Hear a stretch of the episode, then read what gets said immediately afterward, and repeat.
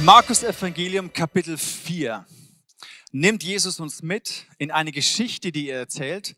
Eine sehr bekannte Geschichte von einem Sämann, der das Wort Gottes, den Samen, das ist das Bild dafür, aussät.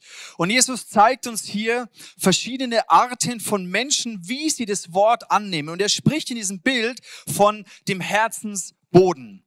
Und da sagt er einmal, der Same fällt auf harten, auf einen harten Boden. Und da kann nichts wachsen. Warum? Weil der Same liegt hier, das Wort Gottes wird gesät und die Vögel kommen und picken es gleich wieder weg. Ein anderer Boden, eine andere Bodenart ist das sehr steiniger Boden, felsiger Boden, wo die Frucht und die Pflanze keine Wurzeln schlagen können. Deswegen, es geht schnell auf die Frucht, aber wenn Stürme, Bedrängnisse, Verfolgung kommen, wenn Glaube dich etwas kostet, dann sind eben keine Wurzeln da und der Glaube geht wieder kaputt. Und hier, dieses Bild steht für Dornen und Disteln. Die Frucht geht auf, aber die Sorgen dieser Welt, die, die Begierden, sagt Jesus, der Reichtum dieser Welt, all das, was uns so beschäftigt, erstickt das Wort und es kann keine Frucht bringen.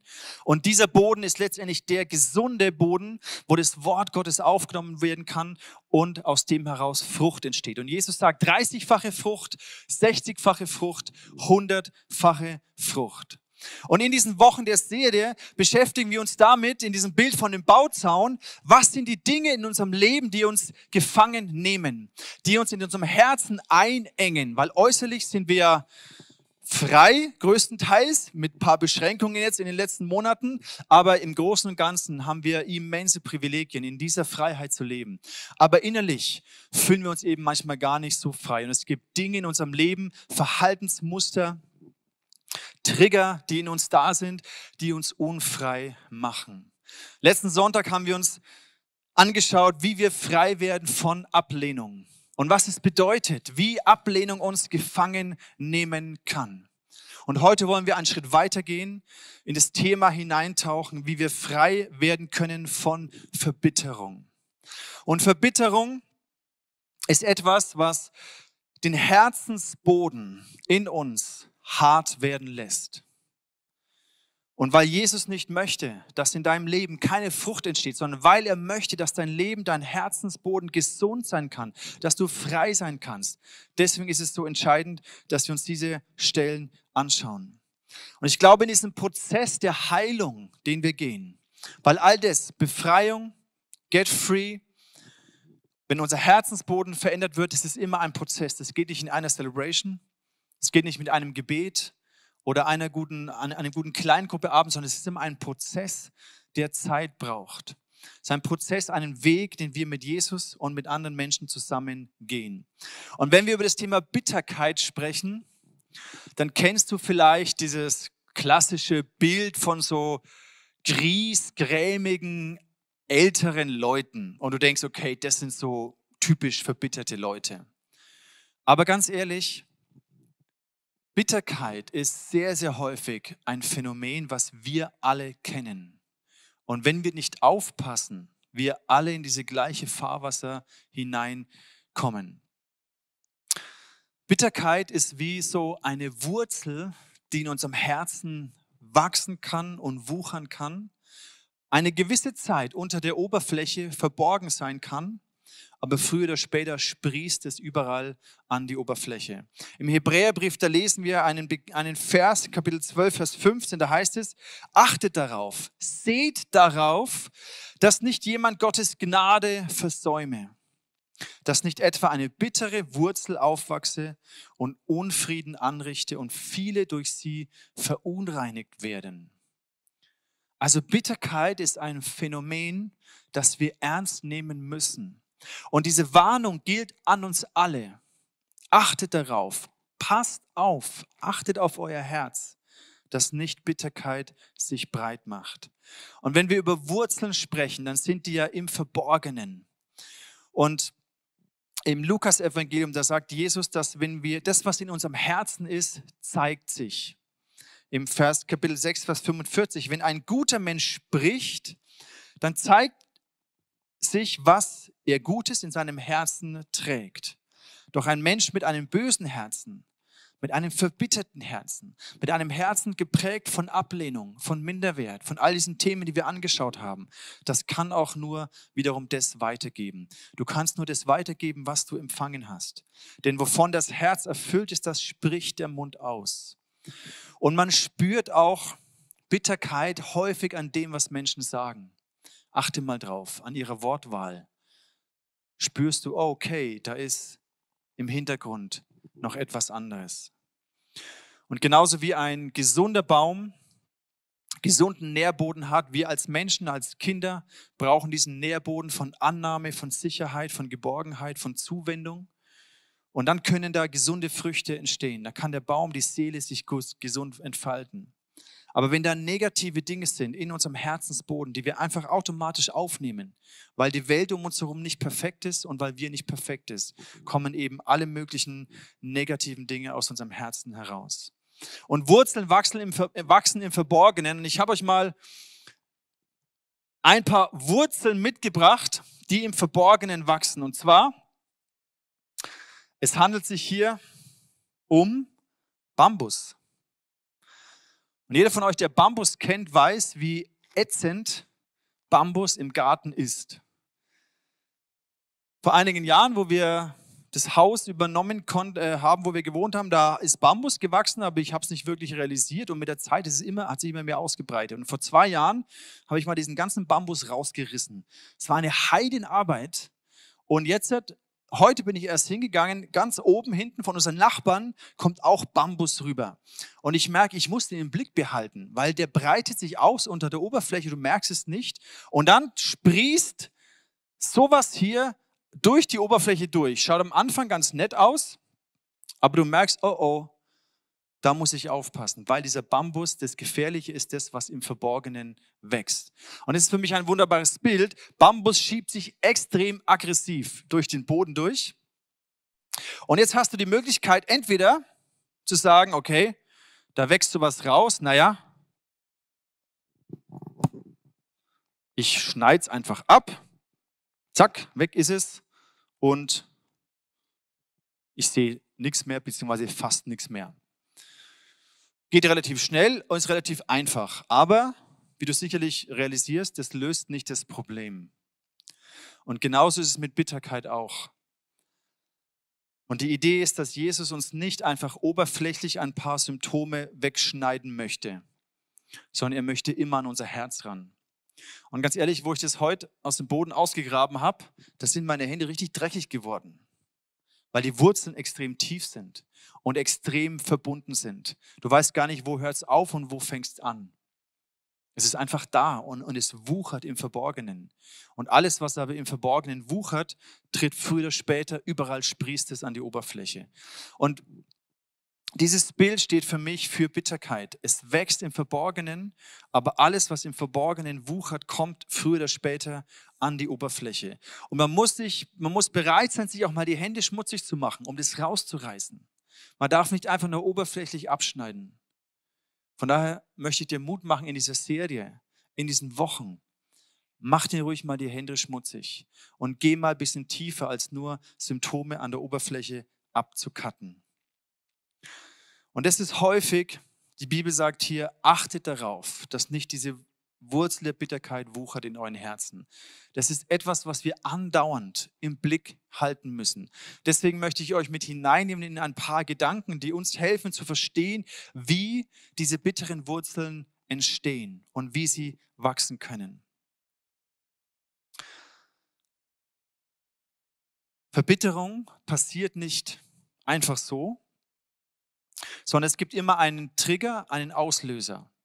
Und es sind meistens entweder Situationen, die ich als ungerecht empfinde, wo ich mich ungerecht behandelt fühle, oder es sind Situationen, wo ich aktiv verletzt oder enttäuscht werde. Es ist ähnlich wie bei dem Thema Ablehnung, über das wir letzte Woche gesprochen haben. Und da haben wir realisiert, okay, Ablehnung, wenn ich Frei zu sein von Ablehnung bedeutet nicht, dass ich nie mehr wieder Ablehnung erfahren werde in meinem Leben. Aber es bedeutet, dass mein Herz frei geworden ist von dieser Macht, die mich gefangen nimmt, die mich blockiert. Es bedeutet, dass mein Herz stark geworden ist in der Gewissheit, dass Gott mich liebt. Damit haben wir letzte Woche geendet. Und bei Enttäuschung und verletzenden Situationen ist es genau das Gleiche. Frei zu sein von Verbitterung bedeutet nicht, dass dir niemals wieder Situationen widerfahren, die dich enttäuschen oder die dich verletzen, sondern entscheidend ist, wie wir in diesen Situationen reagieren. Und so eine Wurzel der Bitterkeit wächst eigentlich immer nach, einem, nach dem gleichen Muster. Es beginnt mit einem Verhalten oder einem Umstand, den ich als verletzend oder ungerecht empfinde. Und es ist vollkommen egal, ob das objektiv wirklich verletzend oder ungerecht ist. Die Tatsache ist, dass ich es so empfinde, genügt. Es macht mich ärgerlich, es tut weh in meiner Seele, es macht mich vielleicht wütend oder traurig, es macht etwas mit mir. Und dafür kann ich erstmal nichts. Es passiert. Martin Luther hat mal wunderbar dieses Zitat gebracht. Wenn dir ein Vogel auf den Kopf scheißt, dann kannst du auch nichts dafür. Aber wenn er ein Nest auf deinem Kopf baut, dann kannst du sehr wohl was dafür. Wenn dir solche Dinge passieren, dass Menschen dich verletzen oder ungerecht behandeln und du zornig, ärgerlich, wütend, enttäuscht, traurig bist, okay, das passiert. Und jetzt ist aber die entscheidende Frage, wie reagierst du damit? Was tust du damit? Und die Art und Weise, wie Bitterkeit wächst, ist, ich erlebe diese Situation, ich bin beleidigt, ich gebe mich in ein gewisses Selbstmitleid hinein, ich hege vielleicht Rachegedanken, ich nehme diesen Samen der Bitterkeit auf, ich bewege ihn, ich trage ihn in mir. Es beeinflusst zunehmend mein Denken, mein Fühlen, mein Handeln. Und was dann passiert ist, dass ich so anfange, gewisse, wenn es, gerade wenn es öfters passiert, natürlich ist es nicht angenehm. Und ich fange an, gewisse Schutzmechanismen hochzufahren. Und was dann passiert ist, dass ich meinem Herzen so innere Schwüre gebe, innere Entscheidungen treffe, um mich vor diesen Situationen zu schützen. Und dann lege ich mich fest und ich entwickle, ich formuliere sogenannte Glaubenssätze. Und diese, diese Glaubenssätze, die beginne ich zu glauben und die sind in mir dann verankert. Und es sind wie diese Wurzeln, die in mir wachsen. Und es hat so Glaubenssätze können ganz unterschiedlich sein. Einige Beispiele von solchen negativen Glaubenssätzen haben wir euch hier mitgebracht.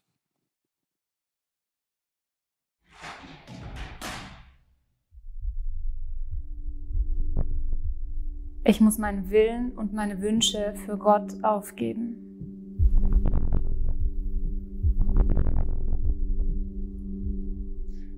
Ohne Partnerin bin ich nicht vollständig und fühle mich weniger wert.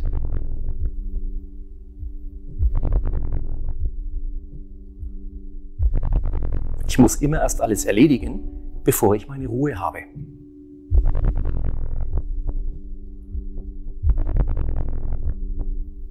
Ich bin ungewollt.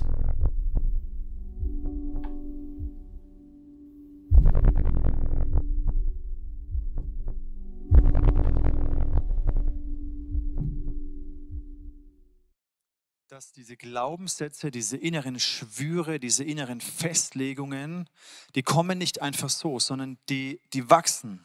Ich nehme etwas auf, ich erfahre etwas, eine, eine, eine Situation der Ablehnung zum Beispiel, und dann festigt sich dieser Glaubenssatz in mir.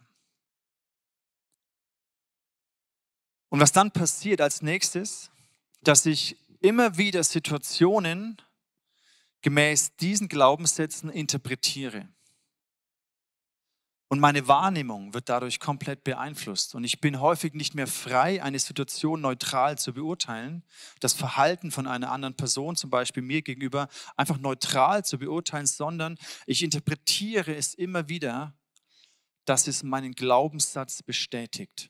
Ich suche immer wieder nach Bestätigungen von diesem Glaubenssatz, so nach dem Motto, ja genau, ich habe es ja gewusst. Ich bin ja nicht gewollt. Ja, genau, siehst du, das passiert mir genau immer wieder, weil.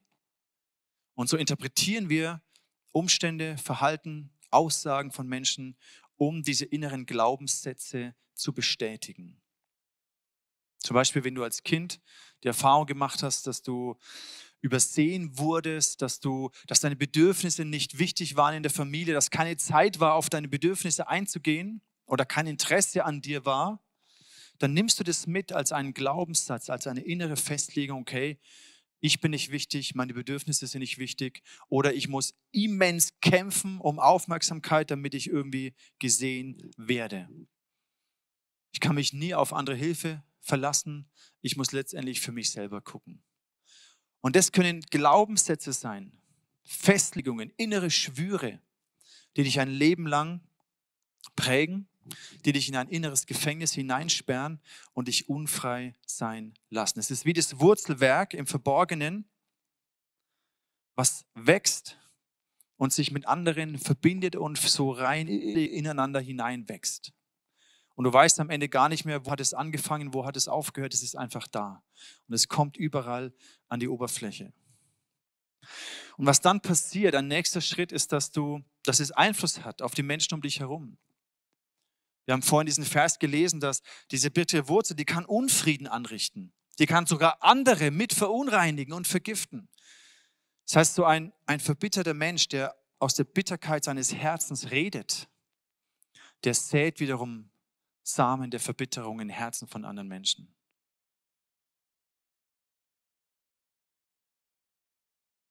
Und eine weitere Entwicklungsschritt ist dann, dass häufig diese Verbitterung übertragen wird und generalisiert wird auf ja, vielleicht gewisse Rollen, Menschen in deinem Leben, die gewisse Rollen haben, Vorgesetzte, vielleicht Autoritätspersonen, Freunde.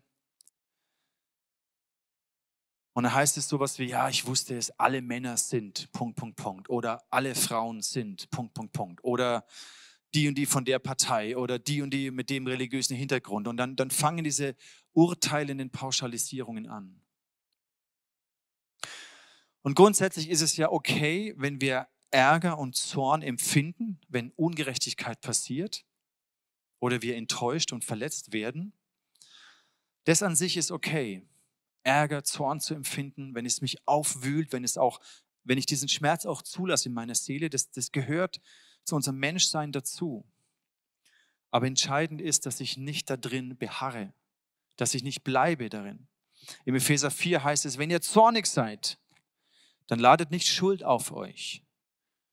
Das heißt, nicht der Zorn an sich ist die Schuld, sondern wenn ihr zornig seid, wenn ihr enttäuscht seid, verletzt seid, verärgert seid, traurig seid, wütend seid, was auch immer, okay, aber dann ladet nicht Schuld auf euch, indem ihr unversöhnlich bleibt.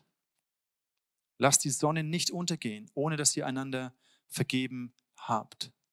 Bittere Wurzeln entstehen dann, wenn wir in diesem Zorn verharren. Und hier haben wir genau das Problem, dass das auf uns zurückfällt. Wenn wir da drin bleiben in dieser Verbitterung, dann sind wir nicht frei. Dann sperren wir uns selber in ein Gefängnis. Das heißt, um das nochmal auf den Punkt zu bringen, Verbitterung entsteht nicht deswegen, weil wir verletzende oder enttäuschende Situationen erleben das passiert. Verbitterung entsteht aufgrund unserer Reaktion darauf. Das ist unsere Verantwortung, wie wir damit umgehen. Und dann können wir entscheiden, ob wir vergeben oder ob wir verurteilen. Das ist deine Entscheidung und deine und meine Verantwortung. Und vergeben bedeutet nicht, Schwamm drüber, nicht so schlimm, passt schon. Sondern vergeben bedeutet, okay Gott, diese Situation, dieses Unrecht, ich gebe es dir. Ich lasse es los. Ich überlasse es dir, für Gerechtigkeit zu sorgen. Ich überlasse es dir, für Gerechtigkeit zu sorgen. Ich kämpfe nicht selber darum. Vergebung bedeutet, die Schuld nicht selber zu tragen, nicht nachtragend zu sein. Nachtragen bedeutet ja, ich trage diese Last dann noch mit mir. Und damit schadest du am allermeisten dir selbst.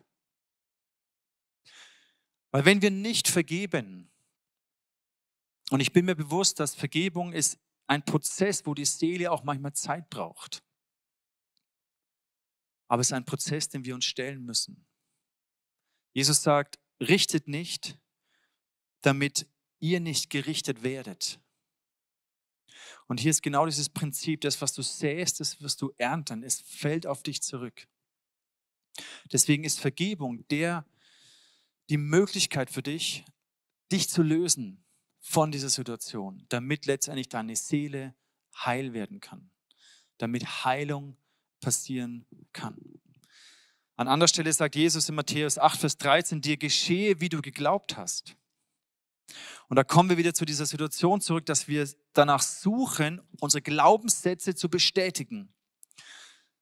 Warum? Weil wir bekommen das, woran wir glauben.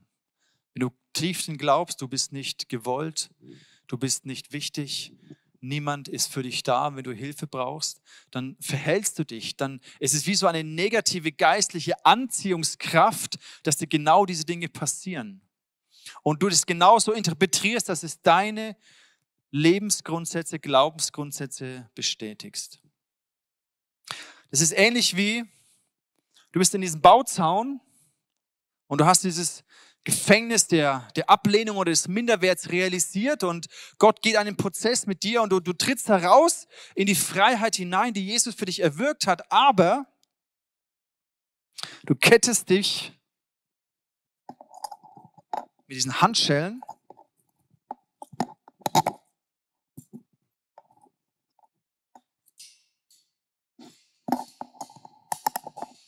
hier dran. Und dann bist du natürlich, und so kannst du auch als Christ leben. Du bist hineingetreten in die Freiheit, die Jesus erwirkt hat. Du hast diesen Schritt gegangen, aber Unvergebenheit ist wie du, du kettest dich, es hängt noch, du bist nicht frei. Du hängst immer noch an dem, was dich verletzt hat. Und der Schlüssel, der hoffentlich funktioniert, Der ist so klein und unscheinbar. Ich kann gar nicht mehr gescheit reden hier. Der ist so klein und unscheinbar. Aber das ist der, der letztendlich das, der dich löst von dem, dass deine Seele heil werden kann. Und ich glaube zutiefst, dass das das Geheimnis von Vergebung ist. Dieser Schlüssel löst dich und du übergibst das Unrecht. Du übergibst die Schuld in die Hände Gottes und vertraust, dass er für Gerechtigkeit sorgen wird. Und dann entscheidest du dich zu vergeben.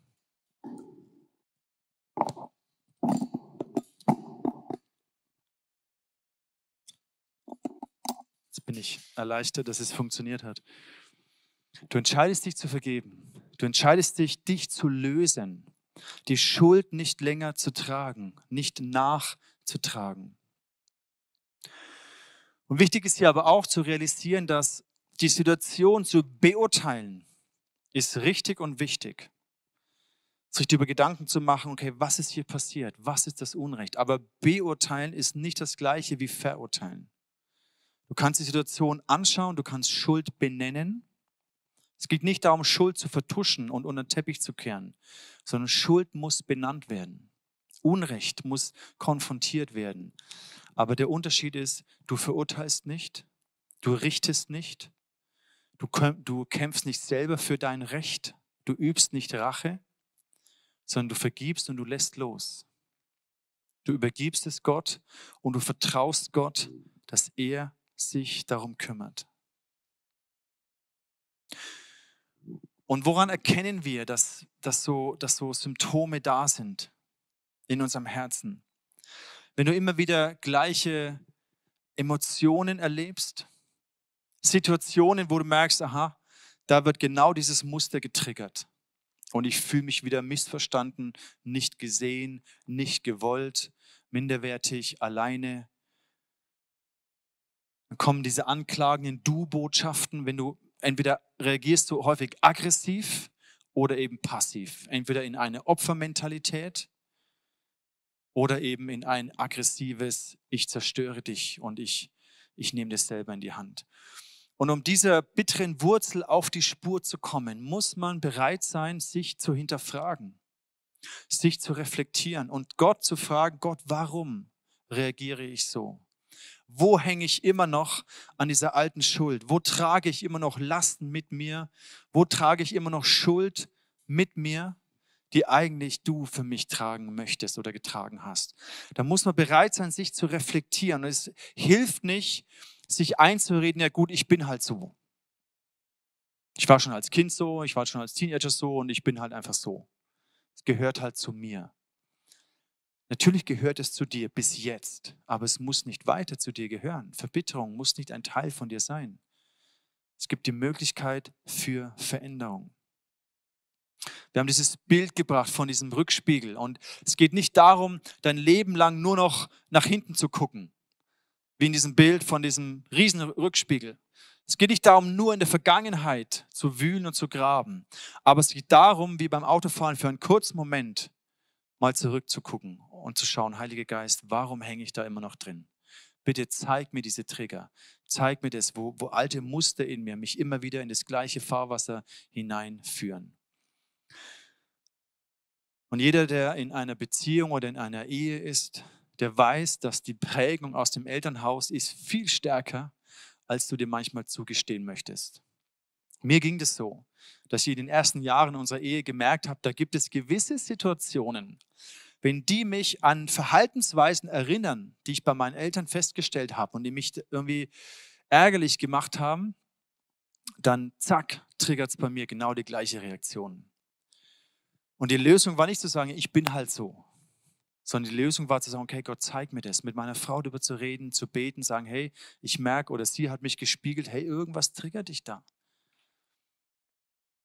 Und wenn du das realisierst und bereit bist, dir die Hände dreckig zu machen, mal tiefer reinzugraben und zu gucken, wo ist die Wurzel, dann hast du die Möglichkeit, es rauszunehmen und ans Kreuz zu bringen. Im Lukas 4, da heißt es, wie kommt es denn, dass du den Splitter im Auge deines Bruders siehst, aber den Balken in deinem eigenen Auge nicht bemerkst? Das ist so typisch für uns. Natürlich sehe ich den Splitter im Auge meines Bruders, weil es ist ja sein Auge und nicht meins. Und es fällt natürlich immer leichter.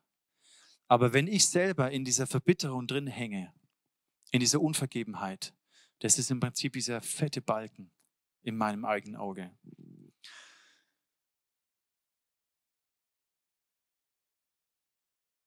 Mit Verbitterung ist es so, dass wir, es oft ein kleiner Same ist.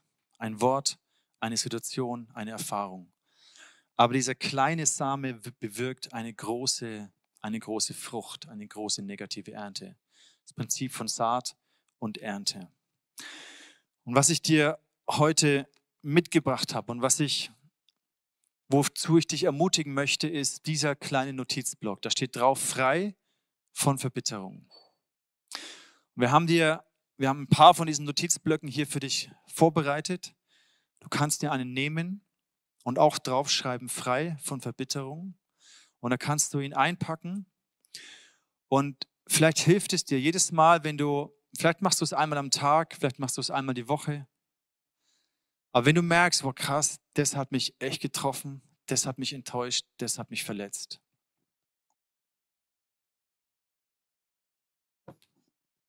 Dann schlag es auf und schreib es auf so ein Blatt Papier, was dich enttäuscht hat, was dich verletzt hat.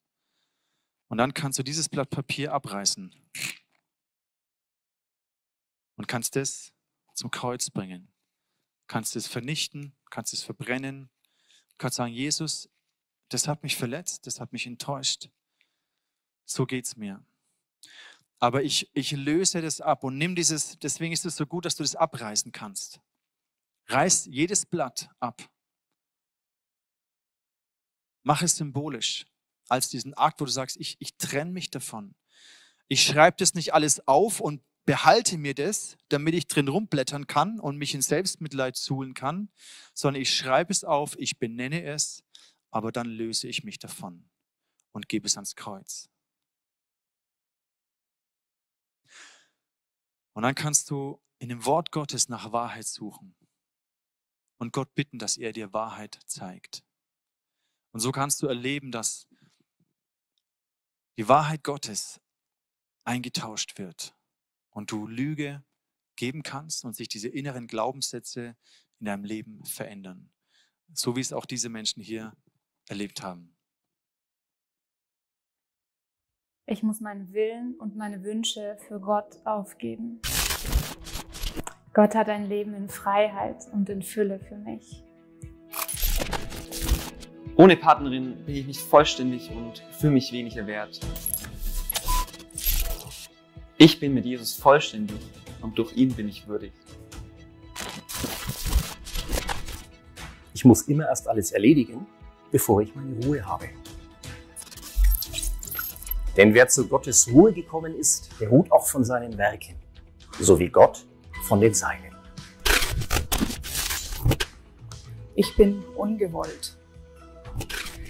Denn du hast meine Nieren bereitet. Du hast mich gebildet im Mutterleib.